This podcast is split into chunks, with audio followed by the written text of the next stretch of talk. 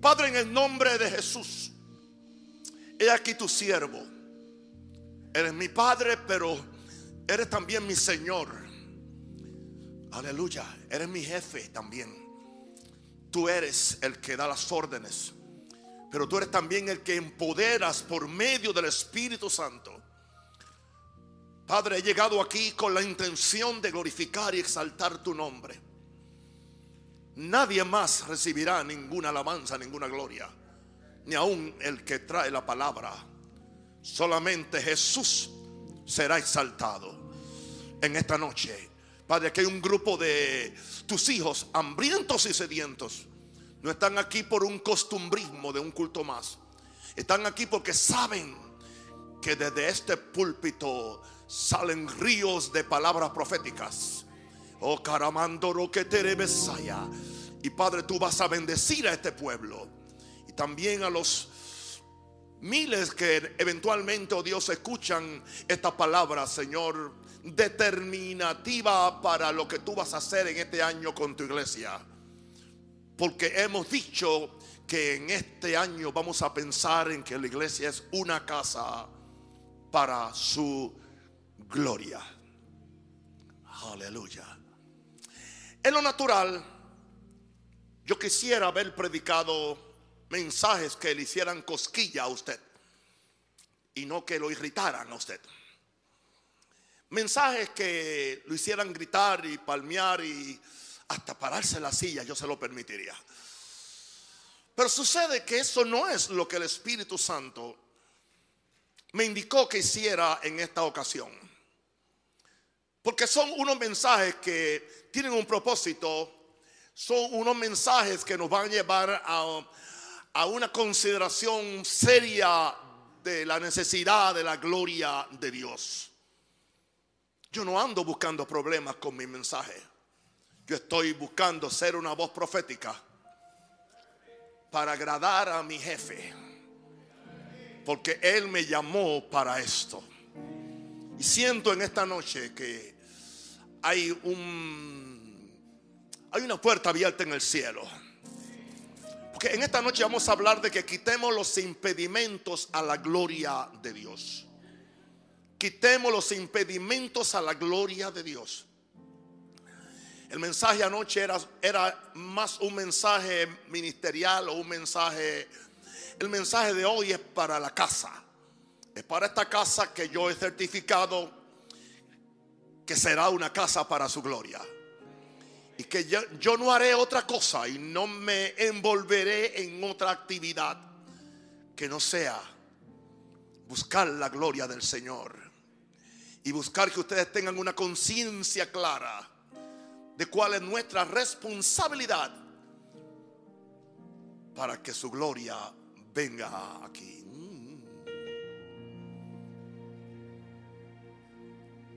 Deuteronomio 5, 24 al 26. Necesito ayuda de audiovisual, por favor. Deuteronomio 5, 24 al versículo 26. Moisés le está hablando al pueblo y le está contando y le dice, y dijisteis, he aquí Jehová nuestro Dios nos ha mostrado su gloria y su grandeza. Y hemos oído su voz en medio del fuego, porque Dios nunca trae su gloria simplemente para entretenernos o hacernos cosquilla. Él siempre trae su gloria para hablarnos, para darnos un mensaje. Hemos oído su voz de medio del fuego. Hoy hemos visto que Jehová habla al hombre y sigue hablando. Y este aún vive, o sea, Dios habla y no es para matarnos, es para darnos vida, es para santificarnos. Verso 25. Ahora pues, ¿por qué vamos a morir? Hmm. Así pensaba el pueblo. Porque este gran fuego nos consumirá si oyéramos otra vez la voz de Jehová Dios. Pero ¿por qué razón si la primera vez no te mató, por qué piensas que la segunda vez te va a matar? El gran problema del pueblo no era con Dios, era con ellos porque ellos no, no querían comprometerse con lo que Dios le iba a decir. Una de las razones por las cuales hay personas que quieren que su predicador predique otro mensaje o suavice el tono de su mensaje es porque detrás de ese razonamiento está esta actitud, yo no quiero comprometerme. Porque la gente sabe muy claro que cuando viene la palabra de Dios, ya tú no tienes excusa. El ministerio Maranata a nivel local y a nivel internacional no tiene excusa para ser, ser otra cosa que lo que yo he establecido, yo he establecido por 47 años, casa de Dios y puerta del cielo. Pero ellos tenían la excusa, no queremos que Dios nos hable otra vez. Nos va a matar, ¿por qué si no te mató la primera vez? Y entonces, sigue diciendo el verso 26, porque ¿qué es el hombre para que oiga la voz de Dios viviente que habla de medio del fuego? Como nosotros la oímos y aún viva. El mismo Moisés le está diciendo, nadie se murió, aquí estamos. Gloria a Dios. Y quiero que ustedes entiendan esto. Quitemos los impedimentos a la gloria de Dios. Son siete impedimentos principales, los cuales los voy a disecar por el poder del Espíritu Santo y hacerlos conscientes a ustedes. A mí primero ya me hice. De cuál es mi responsabilidad para que esta casa sea una casa para su gloria en este año. Nada ni nadie nos va a detener. Nada ni, ni nadie nos va a amedrentar. Nada ni nadie nos va a silenciar. No importa quién trate de hacerlo, de adentro o de afuera. Somos casa de Dios y puertas del cielo. Y Dios va a hablar desde el fuego. Dios va a hablar desde el fuego de este púlpito. Y sabrán en Panamá que hay profeta de Dios. Y no solamente en un rosario, todos mis hijos ya están profetizando. Por la gracia de Dios. Y tenemos que empezar por quitar el primer impedimento que se llama pecado. ¿Por qué es tan repetitivo? Porque es, es, es, es el mayor sinvergüenza que hay que sacarlo. El pecado no es otra cosa que rebelión contra el Creador. El pecado no es una opción de algo que me gusta. El pecado no lo podemos ver como una modalidad. El pecado hay que llamarlo por lo que es, rebelión, transgresión contra el Creador. El pecado no es otra cosa, cosa que desobediencia a las leyes eternas del Rey y Creador del universo. Eso es. Por eso es que él es el primer impedimento para que la gloria de Dios se manifieste. Pablo nos dice en Romanos 3:23, por cuanto todos pecaron. En otras palabras, todos han nacido en pecado y están destituidos de la gloria de Dios. Otra versión dice, y no alcanzan llegar a la gloria de Dios. Mientras el hombre y la mujer están en pecado, están destituidos, no pueden alcanzar la gloria de Dios. Y mientras la iglesia quiere acariciar el pecado, no quiere recibir la gloria de Dios. Por eso apedrean a los profetas y a los hombres de Dios que son enviados porque no quieren cambiar su conducta. Cuando lo que ese hombre o mujer de Dios le está haciendo es un favor. Porque quiere que tú... Mire hermano, si, si tenemos la gloria de Dios con nosotros, nada de lo que está pasando en esta situación nos va a afectar. Nada, nada, nada. Pero tenemos que bregar con el primer obstáculo, el primer impedimento. Sacarlo del medio, a patada. El pecado. El hombre fue hecho para la gloria de Dios. Es lo primero que digo. El hombre fue coronado de gloria y de honra. Y tanto esta gloria como esta honra provenía de su relación con Dios. Era una relación de un padre con un hijo, de un, de un creador con su criatura. Hechura suyas somos. Gloria a Dios. Ovejas de su prado. Es lo que somos nosotros. Y para eso Dios nos hizo para tener comunión con nosotros. Se lo vengo diciendo por tanto tiempo. Ahora, al igual que Lucifer era transmisor de la gloria de Dios a la creación. Lucifer era transmisor de la gloria de Dios a los otros millones de ángeles que le acompañaban en el cielo. Pero el propósito de Adán era que Adán fuera transmisor de la gloria de Dios a todas las criaturas en la tierra. Y que por medio de la gloria de Dios que él cargaba, porque él fue el primer humano contenedor de la gloria de Dios. Es imposible que Dios sople sobre alguien y la gloria no venga.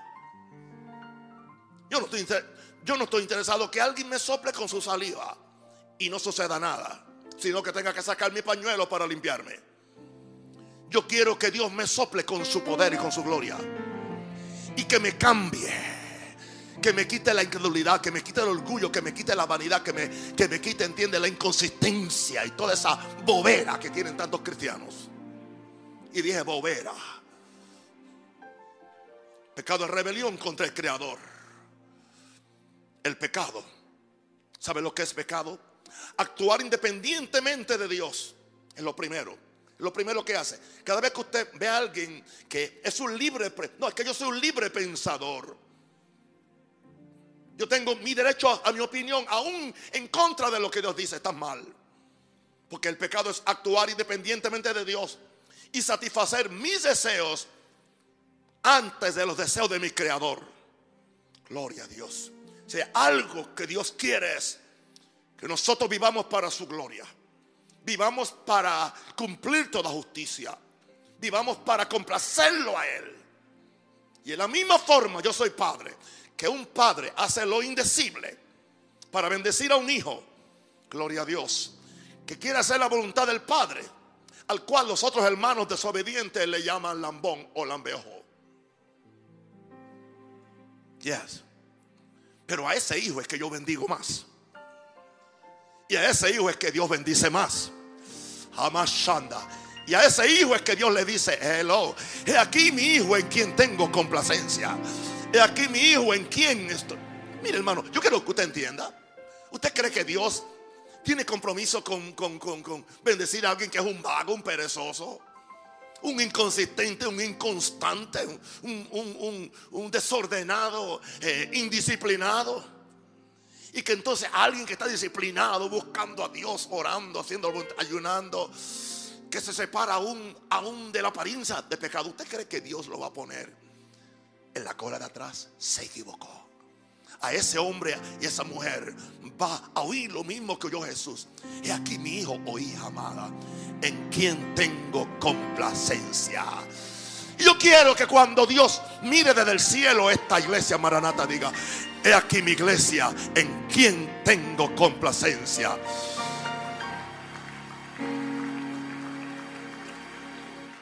Este pecado, actuar independiente de Dios, causó que el hombre fuera separado de qué? De la gloria de Dios.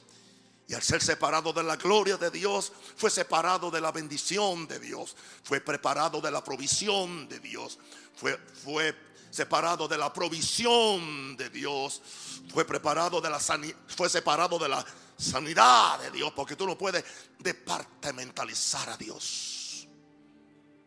Cuando Él viene, viene completo y te bendice completo. Ese es el primer impedimento que tenemos que sacar. Mientras más rápido, mejor. El segundo se llama orgullo. El orgullo nunca lo había definido como lo, defino en este segundo punto. El orgullo es hacerme igual al Creador. Qué atrevimiento. Hacerme igual al Creador.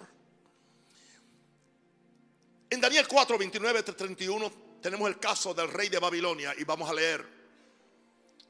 Al cabo de 12 meses paseando en el palacio real de Babilonia, habló el rey y dijo, ¿no es esta la gran Babilonia que yo edifiqué para mi casa real?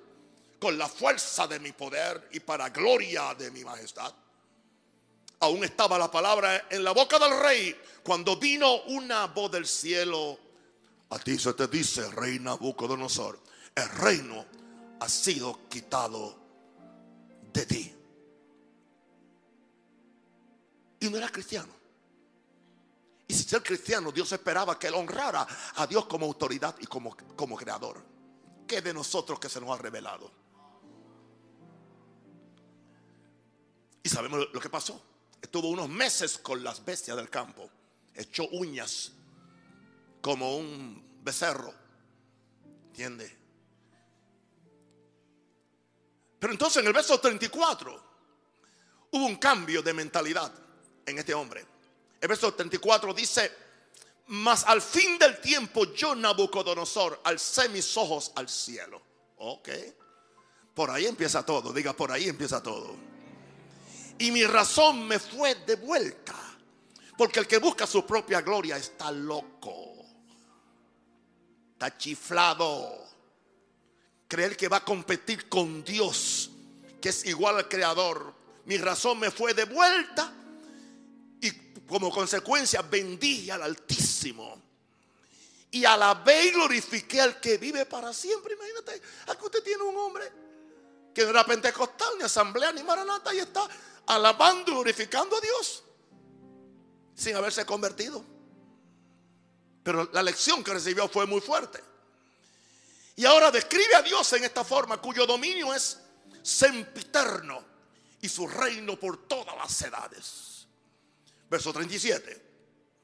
Ahora yo, Nabucodonosor, alabo y engrandezco y glorifico al Rey del cielo, porque todas sus obras son verdaderas y sus caminos lisos y sus caminos justos. Y él puede humillar a los que andan con soberbia. Él lo había pasado seis meses durmiendo con las bestias, seis meses separado de su familia, seis meses. Y Dios le guardó el reino. Dios le protegió el reino que no le dieron un golpe de estado. Esperaron por él, porque fue Dios quien hizo el juicio. Hablemos entonces ahora de este orgullo que nos quiere hacer igual al Creador. El orgullo embrutece al hombre para no reconocer la existencia de un Creador. Por eso la Biblia dice, dice el necio en su corazón, no hay Dios. El necio en su corazón lo dice. Porque el orgullo embrutece al hombre para no reconocer la existencia de un creador. Hay que ser verdaderamente enajenado mental, morón y bruto. Para que un científico, un filósofo, se mire bien en el espejo y vea la perfección, especialmente si es un médico o si es un químico o si es un físico que ha visto las complejidades del cerebro y las complejidades del sistema nervioso y del sistema digestivo y aún crea que eso surgió simplemente por coincidencia. No puede ser más bruto. ¿Por qué? Porque echó a Dios fuera. El ateísmo está fundado solo en la mente del hombre, que su propio corazón lo embruteció para él creerse Dios. Todo el mundo tiene un Dios. O es el Dios del cielo o es un pedazo de palo, o es un ser humano, o es ah, el sol, la luna, una estatuilla, o termina siendo tú. El ateísmo está fundado en la mente del hombre que su propio corazón lo embruteció para creerse Dios. Ahora, el problema es que aún creyendo en Dios, aún lo que creemos en Dios, nos podemos engañar que podemos competir con Él. Aleluya. Hoy oí un mensaje que me impactó demasiado del pastor Tigani. Se lo recomendé a mis pastores, se lo envié. El título del mensaje es Todo se ve mejor desde la cruz. Poderoso mensaje. Me vino como anillo al dedo hoy. Y él decía que cuando oramos debemos decir, Señor, quiero esto, quiero esto otro, quiero esto, quiero esto otro y lo, necesito. Pero haga un punto y dígale, pero solamente si es tu perfecta voluntad. No importa cuánto yo lo quiero, no importa cuánta fe puedo tenerla, pero si no es lo que tú quieres para mí, porque tú sigues siendo mi Dios y mi creador. Hay un peligro, hermano, con lo que yo le llamo en este punto la, autoridad del creyente. Este peligro está patente en algunas enseñanzas de la autoridad del creyente que yo puedo manipular a Dios con mi fe o con mi autoridad.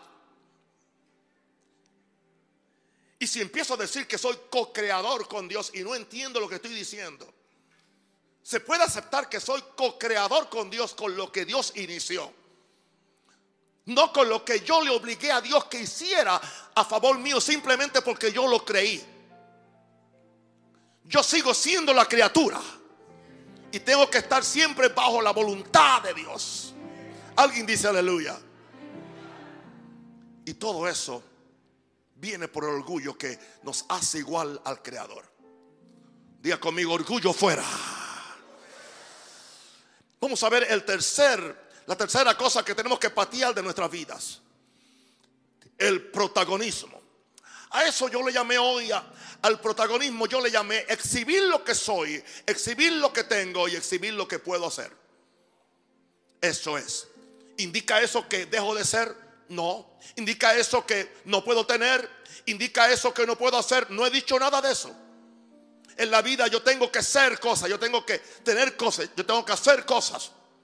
Aquí mismo yo estoy ahora siendo un hombre de, Dios. Aquí yo mismo tengo una unción de Dios y aquí tengo una, una responsabilidad que hacer, es predicarle a ustedes. Pero la diferencia está en cómo yo me comporto cuando yo presento quién yo soy. Cómo yo actúo cuando yo presento lo que tengo. O cómo yo me porto cuando hago las cosas que hago aún para Dios. Porque puede haber protagonismo aún haciendo las cosas de Dios. Afecta la gloria de Dios, mi santo. Escúcheme, mi santito, escúcheme. Reciba esto, diga yo recibo esto en mi corazón. En Juan 12, 43 no hay nada raro. Cristo tuvo que enfrentarse con esto. En Juan 12, 43 dice Jesús, hablando de los religiosos de su tiempo que nunca han cambiado, son iguales, porque amaban más la gloria de los hombres que la gloria de Dios. Que amaban más la gloria de los hombres. Por eso Jesús dijo, el que, el que habla de sí mismo su propia gloria busca. Jesús decía, yo no busco mi gloria, sino la gloria del que me envió. Y Jesús podía buscar la gloria, la gloria era de él. ¿Se acuerda cuando está orando en Juan 17 y dice, Padre, aquella gloria que tuve contigo antes que el mundo fuese?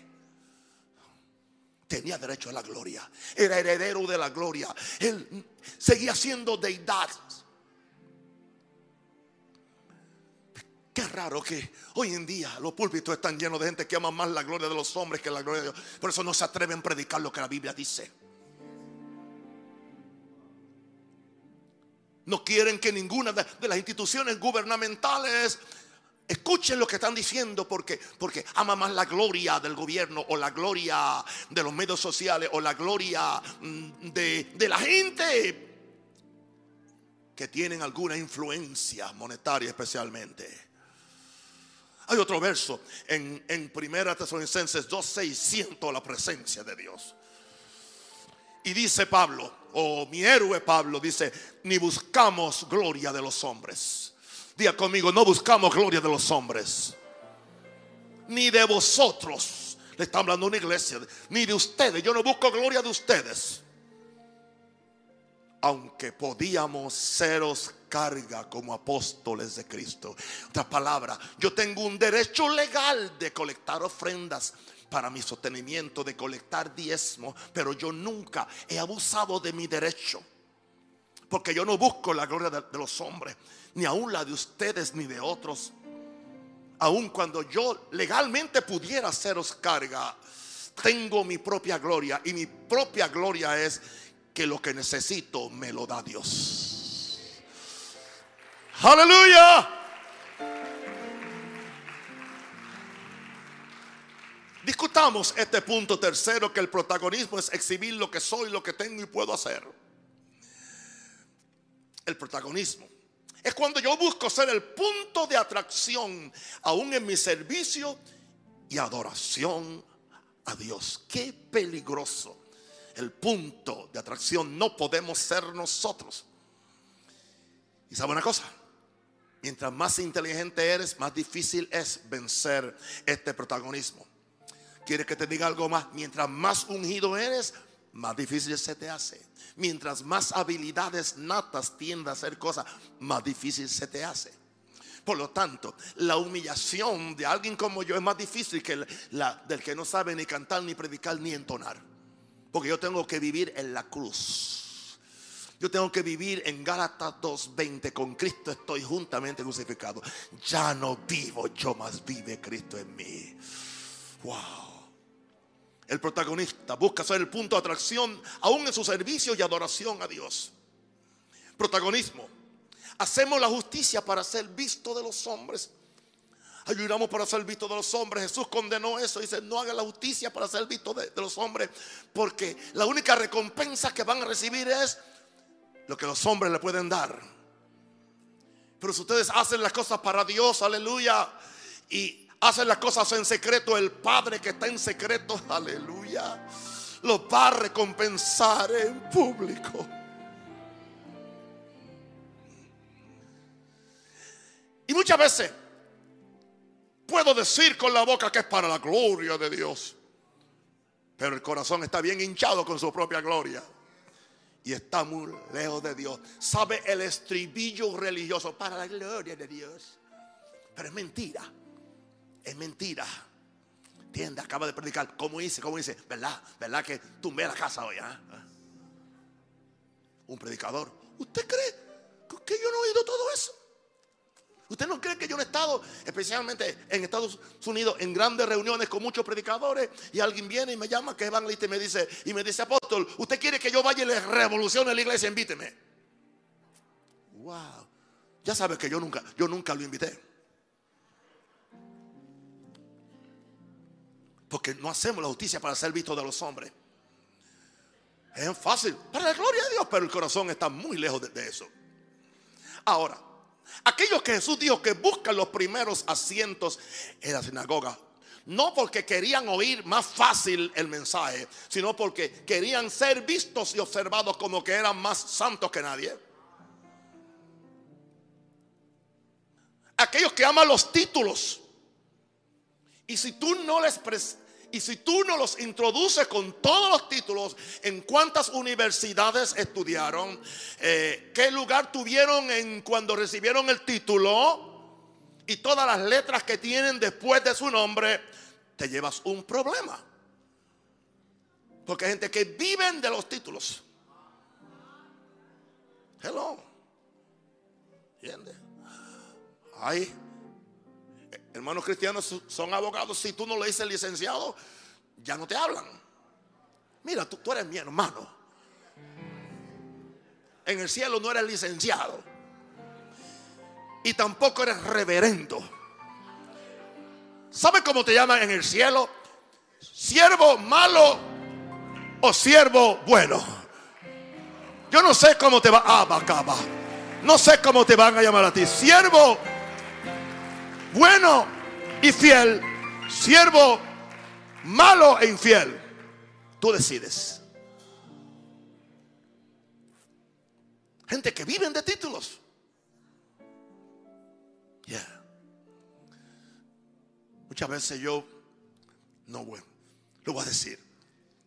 Yo conozco a la gente por lo que ponen en su perfil en WhatsApp. Nunca le digo nada para que ellos se- lo sigan creyendo. Bien. Buscan, aman los títulos y sufren viendo cómo otros son promovidos y ellos no, porque no están listos. Es el gran problema que hay con el ministerio humananata que nosotros no le estamos mesando la barba a nadie para que me dé plata o para que me dé favor o para que me conecte con uno de los granduchones que reparten plata en el país.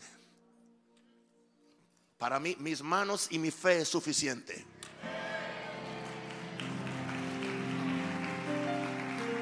Y en eso sí que me glorío. Porque es mi fe y son mis manos. Y lo hago para bendecir a otros. El protagonismo, diga conmigo, yo renuncio al protagonismo. Vamos a ver el cuarto, la cuarta cosa que tenemos que patear en este año es ingratitud. Yo no sabía exactamente lo que era ingratitud hasta hoy. Pero hoy lo tuve más claro. Ingratitud no es otra cosa que no reconocer la deuda por lo que recibo. ¿Cómo es eso? Que yo siempre tengo una deuda por lo que recibo. Entonces yo estoy endeudado con Dios. Eternalmente, porque de tal manera amó Dios al mundo que ha dado su Hijo unigénito. Así que si yo no soy agradecido con Dios, soy un ingrato. Aleluya. La ingratitud viene de algo que se llama entitlement, eh, automerecimiento, voy a hacer la palabra, yo la, hago algunas veces. O sea, yo me lo merezco. La gente que no da gracias es porque ellos se lo merecen. Yo trabajé por ello. No saben decir gracias. No pueden sentirse agradecidos porque otra persona le hizo un favor. Y eso es muy peligroso. Porque eso te va a impedir recibir la gloria de Dios. Levanta las manos. Vamos a dar gracias a Dios. Y vamos a decirle, gracias Señor. Gracias Señor. Quiero darte gracias. Quiero darte gracias. Gracias Señor. Quiero darte gracias. Quiero darte gracias Señor. Romanos capítulo 1, versículo 21. Pues habiendo conocido a Dios, no le glorificaron. Aquí no está hablando de ateos, aquí no está hablando de gente que nunca tuvo conocimiento de Dios. Está hablando de gente supuestamente que tuvieron algún conocimiento de Dios. Habiendo conocido a Dios, no le glorificaron como a Dios, ni le dieron gracias. Una pregunta.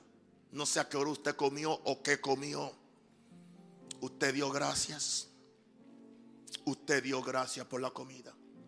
Esta mañana cuando se levantó, usted dio gracias que usted no se murió. Usted dio gracias por su esposo si tiene esposo o por Jesucristo si está sola.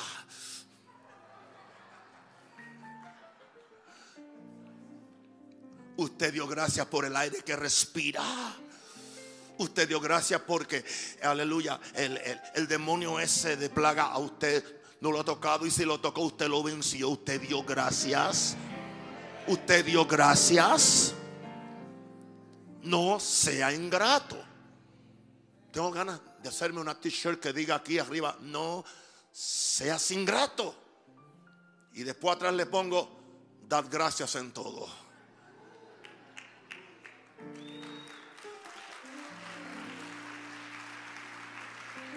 ¿Sabes lo que hay? Que tú aparezcas por ahí, que mandemos, aleluya, a, un grupo de estos 100 muchachos con, esa chaqueta, ¿entiende? Y ponerle a, bien grande, no seas ingrato. Yo, no soy ingrato y después, da gracias en todo, en todo, en todo. Porque todas las cosas obran para el bien de aquellos que aman a Dios. Ahora, dice, habiendo conocido a Dios, Romanos 1:21, no le glorificaron como a Dios, ni le dieron gracia, pues se envanecieron en su razonamiento. Alguien tiene, no, es que yo, yo me lo merezco, o yo lo trabajé, o yo lo gané. No, no, no, no. Y su necio corazón se entenebreció, se llenó de tiniebla el corazón. El no dar gracias te embrutece y te entenebrece. Te llena el corazón de tinieblas y no sabes a dónde vas. ¿Por qué la gente es ingrata? Como estoy tan enfocado en mí mismo y en buscar mi propia gloria, no tengo agradecimiento a mi creador, aun cuando Él me ha puesto en oficios y lugares que nunca yo me merezco. Nunca llegues a pensar que te lo mereces. Es más, nunca creas que Dios le está pagando a tu fe, porque por, la fe opera por medio de la gracia. Y si tienes fe, la fe también viene de Dios. Y la gracia viene de Dios. Así que al fin de cuentas no hay lugar para tu automerecimiento o para tu ingratitud.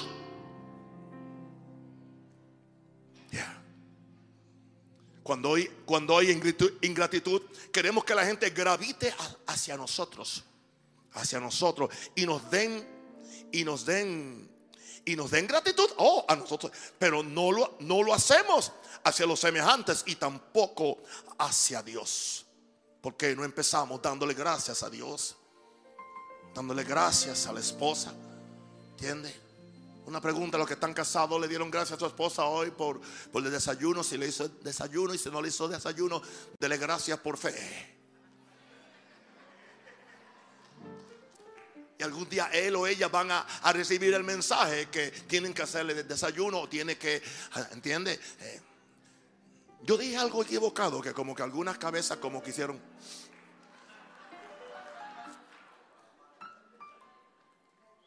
Hermano, usted gana mucho siendo agradecido. Mire, cuando yo le dije gracias porque vinieron, gracias porque están aquí. No le dije, tenían que estar aquí porque es una orden apostólica. Y aquí el que tiene los pantalones más grandes es el apóstol. Y aquí se hace lo que yo diga. Nada de eso se practica en esta iglesia. Somos una casa de misericordia. Somos un oasis de amor. Alguien diga aleluya.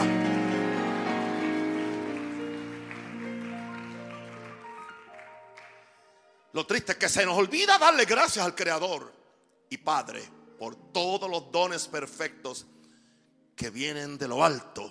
Porque toda dádiva y todo don perfecto viene de lo alto, del Padre de las luces, en el cual no hay mudanza ni sombra de variación. No se te olvide. Si hoy estoy predicando con esta libertad, toda buena dádiva viene del cielo. Esto que voy a decir es, te puede hacer reír. El ingrato es como el gato que cierra los ojos para no ver la comida que le sirve su propio amo. Usted ve que cuando el gato come, cierra los ojos. Porque no quiere darle gracias al amo. Nosotros cerramos los ojos, pero es para dar gracias al Creador. Eh, oyó eso, oyó eso, oyó eso. Levanta la mano y cierre los ojos y dígale gracias, Señor. Dile gracias, gracias, gracias, gracias. Gracias, gracias, gracias, gracias. Gracias, gracias, gracias por este año, gracias. Prevalecimos el año pasado. Prevalecimos los encerramientos. Prevalecimos el distanciamiento social. Prevalecimos tragarnos nuestro propio monóxido de carbono. Prevalecimos por la gloria de Dios. Y aquí estamos listos para pelear. Listos para enfrentarnos a un futuro lleno de gloria porque grandes cosas Él va a hacer. Grandes cosas Él va a hacer. Cosas Él va a hacer. Su nombre a la Grandes cosas Él va a hacer. Grandes cosas.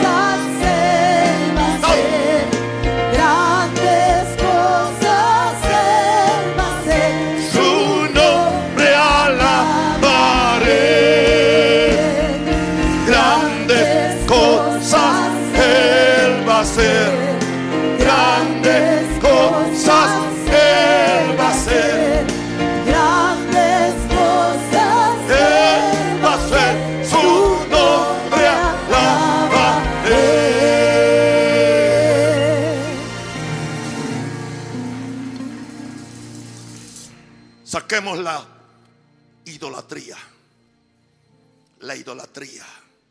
Yo lo definí hoy, la idolatría, como cambiar el foco de mi dependencia y adoración. Eso es. Cambiar el foco de mi dependencia y adoración. Creemos que solamente son idólatras cuando un católico se arrodilla ante un, muñeco de yeso o de metal. Pero hay una idolatría ah, más peligrosa, en la que muchas veces está en nuestras propias iglesias, donde idolatramos, aleluya, nuestra propia unción, idolatramos a, el dinero, idolatramos la forma como somos y nadie nos puede hacer cambiar, porque así soy yo. Romanos 1:23 nos dice, y cambiaron la gloria del Dios incorruptible en semejanza de imagen de hombre corruptible, de aves, de cuadrúpedos y de reptiles. Están cambiando el foco de la dependencia y adoración a Dios. Romanos 1.28 dice, 1.25 dice, ya que cambiaron la verdad de Dios por la mentira.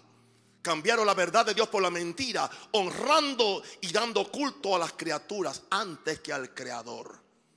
Dios nos guarde. Reconocemos las criaturas, amamos a las criaturas, pero lo siento mucho. Aquí no se le rinde honra ni culto a ninguna persona, no importa lo, lo, lo, lo, ungida que esté, o el dinero que tenga, o la influencia que tenga. Solamente le damos culto al Creador, el cual es bendito por los siglos de los siglos. Hablemos de esta idolatría que es cambiar el foco de mi dependencia y adoración. Dios nos creó para su gloria y para su deleite. Nunca se te debe olvidar. Dios quiere deleitarse en un rosario. Dios no es acepción de persona. Tenga voz para cantar o cuando cante, cante como un sapo. Dios me creó para su gloria y deleite. Tenga una fisionomía como un artista de Hollywood o sea el más feo de la familia aún así Dios se deleita en mí, porque soy su criatura. Y Él nos creó para para su gloria. Tú eres importante para Dios. Tú eres importante para Dios. Tú eres importante para Dios. Ser recíproco. Ay, estoy. A ver cuándo hago que algunos aquí abran la boca para cantar. Le canto los himnos. Le canto gospel. Le canto adoración sublime. Y no abre la boca. Usted es un ingrato. Nunca se lo había dicho en ocho, años. Usted tiene que arrepentirse. Si usted no le canta y si usted no adora a Dios, usted lo que hace es, eh, usted es un pedigüeño sin vergüenza. Lo que quiere es pedir y pedir y pedir. ¿Por qué no, no se olvida un día de pedir y decir, hoy voy a mm, adorarte? vine a adorarte, vine a... Eso es, eso es. que eres mi Dios. Yes, yes. Solo tú eres grande. Yes, yes. Solo tú eres. Eso es. Eres asombroso Eso es. para mí.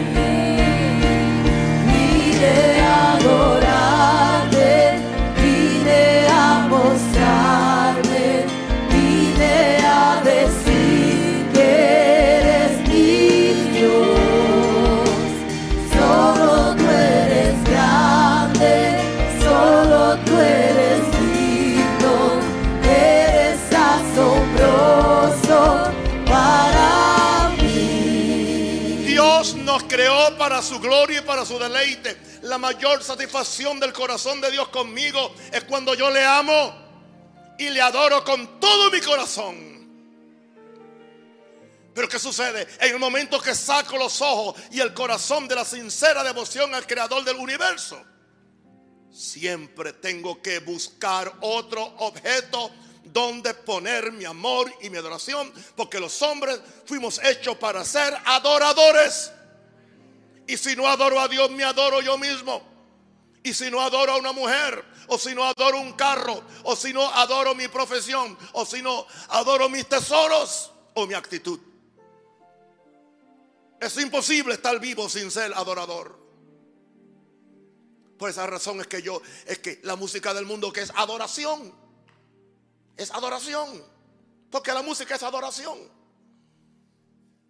En el momento que saco los ojos y el corazón de la sincera devoción al creador del universo, siempre tengo que buscar otro objeto donde poner mi amor y mi adoración. Aún el peor ateo no puede estar sin Dios. Por eso hace su propio Dios, que es suyo. Como fuimos formados por un Dios, siempre tenemos que buscar un Dios, sea verdadero o sea falso. Todo el mundo tiene un Dios. Ahí está la raíz de la idolatría. Y esta es la raíz de la idolatría. Escúchame, querido. Todo lo que se interponga entre tu corazón y tu Dios es idolatría. Lo primero que tú piensas en la mañana, eso es tu ídolo. Lo primero que tú buscas para tu bien personal, eso es tu ídolo. Lo que te asusta a ti que puedes perder, eso es tu ídolo. Si te enojas cuando pierdes dinero, ese era tu ídolo. Si enojas porque te lo robaron, ese era tu ídolo. Si le gritas a tu niño porque te rompió el vaso y te, y te, y te desconcertó la vajilla cara china, ese es tu ídolo.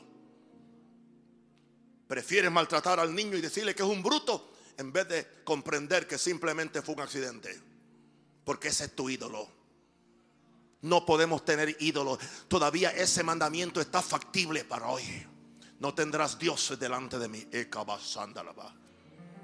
Hermano, por, eso a mí nadie me puede robar nada. El que me quita algo, yo no voy a, entiende, a, ponerme triste por eso, porque eso no es mi ídolo. Mi, mi único ídolo se llama Dios. Y con todo respeto, yo traigo colgado a Jesús aquí mucho mejor que muchos católicos que tienen un crucifijo y no saben ni quién está en la cruz. Yo lo traigo colgado en mi corazón aquí. Él conmigo está. Puedo oír su voz. Y que suyo dice seré. Ay, ay, ay, ay, ay. Y el deleite que hallo en él allí con nadie tener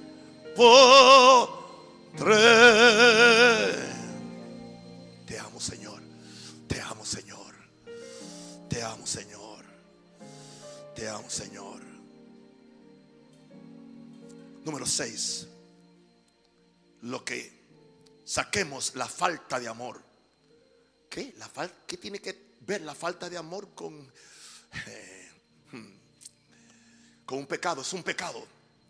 La falta de amor es no apreciar el valor de Dios.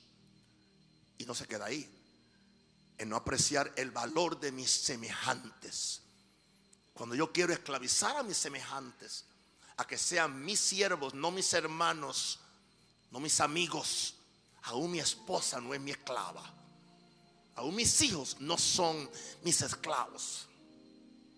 Aún mis, mis, mis ovejas no son mis esclavas. Porque yo tengo que valorar a Dios y valorar a mis semejantes. ¿Y cómo es que yo expreso ese, ese valor? Amándolos. Primera Juan 4:16. Y nosotros hemos conocido y creído el amor que Dios tiene para con nosotros. ¿Sabe lo que yo haría si yo fuera usted? Repetiría ese verso para que usted lo memorice y no ande por ahí todo confundido que no conoce la Biblia y no sabe cómo defender su fe. Y nosotros hemos conocido y creído el amor, conocido y creído. Primero lo conozco y después lo creo, el amor que Dios tiene para con nosotros. Eso es importante. Dios es amor. Y el que permanece en amor va a permanecer en Dios. No hay otra forma. Y Dios va a permanecer en Él. No se va a ir. Porque Dios es atraído por lo que hay en tu corazón. Y tu corazón va a, va a traer lo que hay en tu corazón también. A Jehová se le conoce como el Dios de gloria. Pero sucede que el Dios de gloria también es el Dios que es amor. No podemos separar uno del otro. Si el Dios de gloria es esencialmente un Dios de amor o un Dios que es amor, entonces es imposible tener gloria donde no hay amor. Tenemos que amar a Dios. Te amo Dios. Te amo Dios. Alguien puede unirse conmigo. Te amo Dios. Te amo Dios. Dígale, te amo Dios. Te amo Dios. Te amo Dios. Te amo Dios. Te amo Rey. Y levanto mi voz para adorar. Oh, eso es melodía para Dios. Eso es melodía para Dios.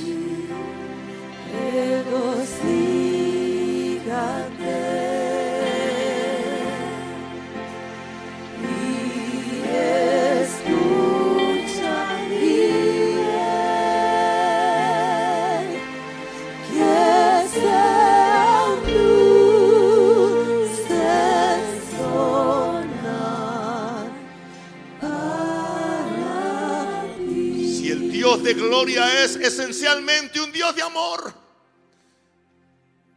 un Dios que es amor, entonces es imposible tener gloria donde no hay gloria, donde en la iglesia donde no hay amor, donde no hay generosidad uno con los otros, no puede estar la gloria de Dios, no puede estar la gloria de Dios. Ni nuestras ofrendas son recibidas por Dios. Nuestra adoración no es recibida por Dios. Equipo de alabanza, asegúrese que antes que usted sube este púlpito, usted no tiene nada en contra con sus compañeros que se van a parar con usted. Porque usted sería el demonio o la demonia que dañó todo un culto. Porque se, se vuelve un cortocircuito en el culto. Porque la falta de amor bloquea la gloria de Dios. Señor nos guarde. El Señor nos guarde. Tanto así que la Biblia dice, si vas a traer tu ofrenda y te acuerdas que tu hermano tiene algo contra ti, deja la ofrenda tranquila y vete y reconcíliate con tu hermano para que después puedas traer la ofrenda de forma que Dios te la reciba. Una pregunta. ¿Qué es más importante traer? ¿Una ofrenda o un cántico de adoración a Dios? Que sale del corazón del ser humano. Si hay que estar en amor para traer una ofrenda, hay que estar en amor y santidad para ser un salmista, para ser un predicador o para ser alguien que simplemente ora en esta plataforma. Esto es serio, hermano. Esto es serio. Y a, y a medida que la iglesia empieza a llegar a un nivel de perfección, se va a poner más serio. Porque viene una mayor gloria. Viene, no sé si mañana predique de eso, pero viene una mayor gloria. Una mayor gloria que tu gloria venga aquí. Que tu gloria venga aquí. Mano santa alzaré. Que tu gloria venga no permanezco en el amor, Dios no permanece en mí. Y por lo tanto no puedo participar de su gloria. Y termino con lo último que hay que patear, es la vanagloria. La vanagloria. Yo creo que este mensaje ha sido un, un máster, un, clásico empezando el año. ¿Sabe lo que es la gloria? La vanagloria es tomar la gloria para mí porque creo merecerla. Eso es vanagloria. Por cierto que hoy Dios me dio de- definición para los cinco impedimentos que hay que patear de nuestras vidas y de nuestras iglesias. Tomar la gloria para mí porque creo merecerla. Juan 7, 18, palabras de mi Jesús. Él dice, el que habla por su propia cuenta. El que habla por su propia cuenta, su propia gloria. busca. O sea que uno, si, uno puede tener gloria, uno puede tener gloria. El hombre ti- tiene gloria y el hombre puede desarrollar su propia gloria. El que habla por su propia cuenta, su propia gloria busca. Pero el que busca la gloria del Padre que le envió, este es verdadero y en él no hay injusticia. O sea que si tú traes la gloria de Dios, tú serás santo en ti, la injusticia no se queda. Porque Dios necesita vasos puros para su gloria. ¿Me entienden? Parlez-vous francés? ¿Ah? ¿Ah? ¿Me entienden? El que está lleno del mismo.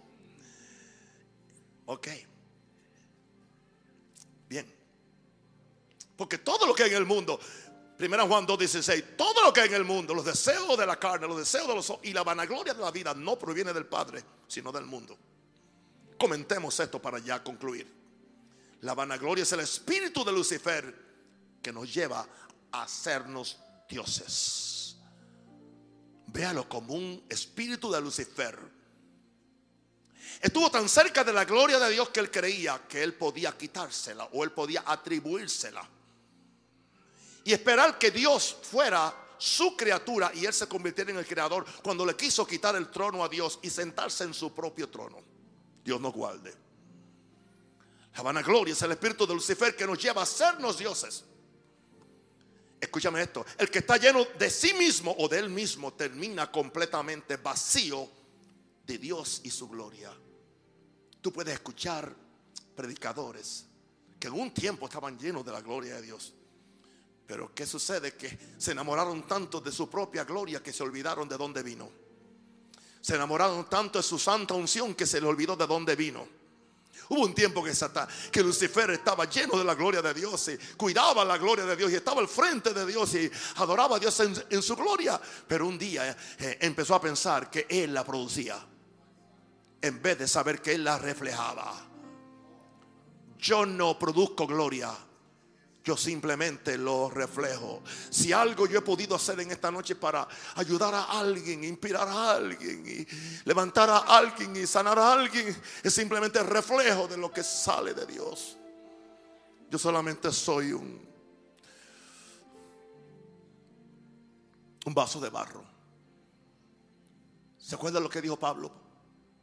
Tenemos este tesoro en vaso de barro para que la excelencia del poder sea de Él y de nosotros, sea de Dios, para que la gloria de Dios resplandezca en nosotros en vaso de barro.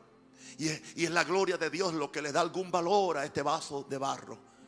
Pero que nunca se nos olvide que el vaso de barro no es dueño de la gloria y no la debe manipular para sus deseos egoístas, Señor Padre Santo como yo casi he llorado en, grandes conferencias y convenciones donde había una tremenda unción de Dios y una presencia de Dios y de repente los organizadores creyeron que era el momento cuando los espíritus de la gente estaban más abiertos para tirar la ofrenda mayor de la convocación de la convención.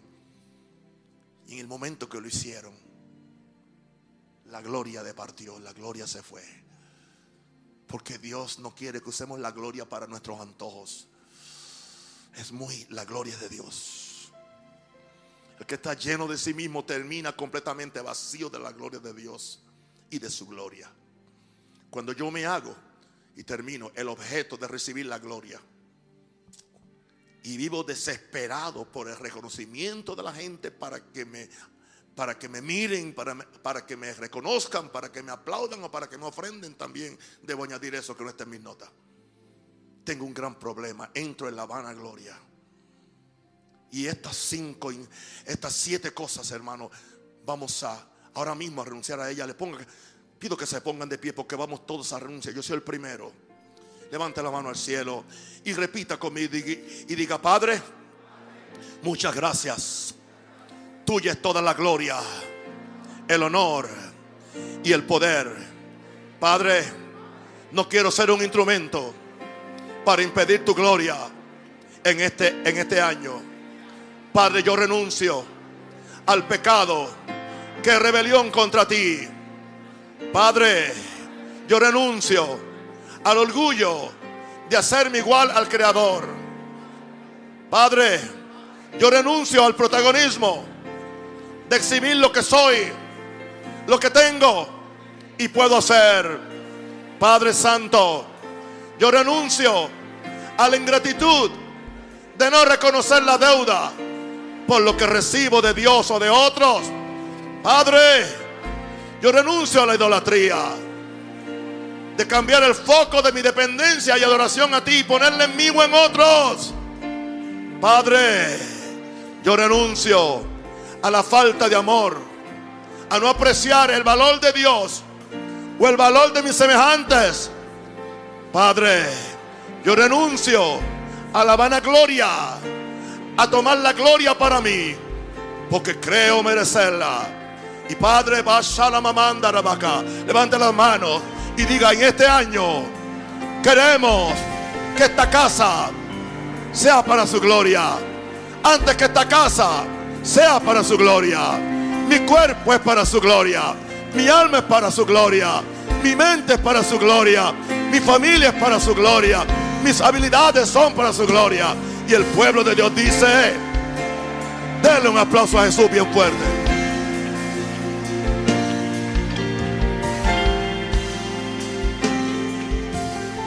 Y ahora yo envío la palabra de, sanidad a cada enfermo. Satanás, saca la garra de cada enfermo. Que cada uno se sane para la gloria de Dios, no por mis dones, sino para la gloria de Dios.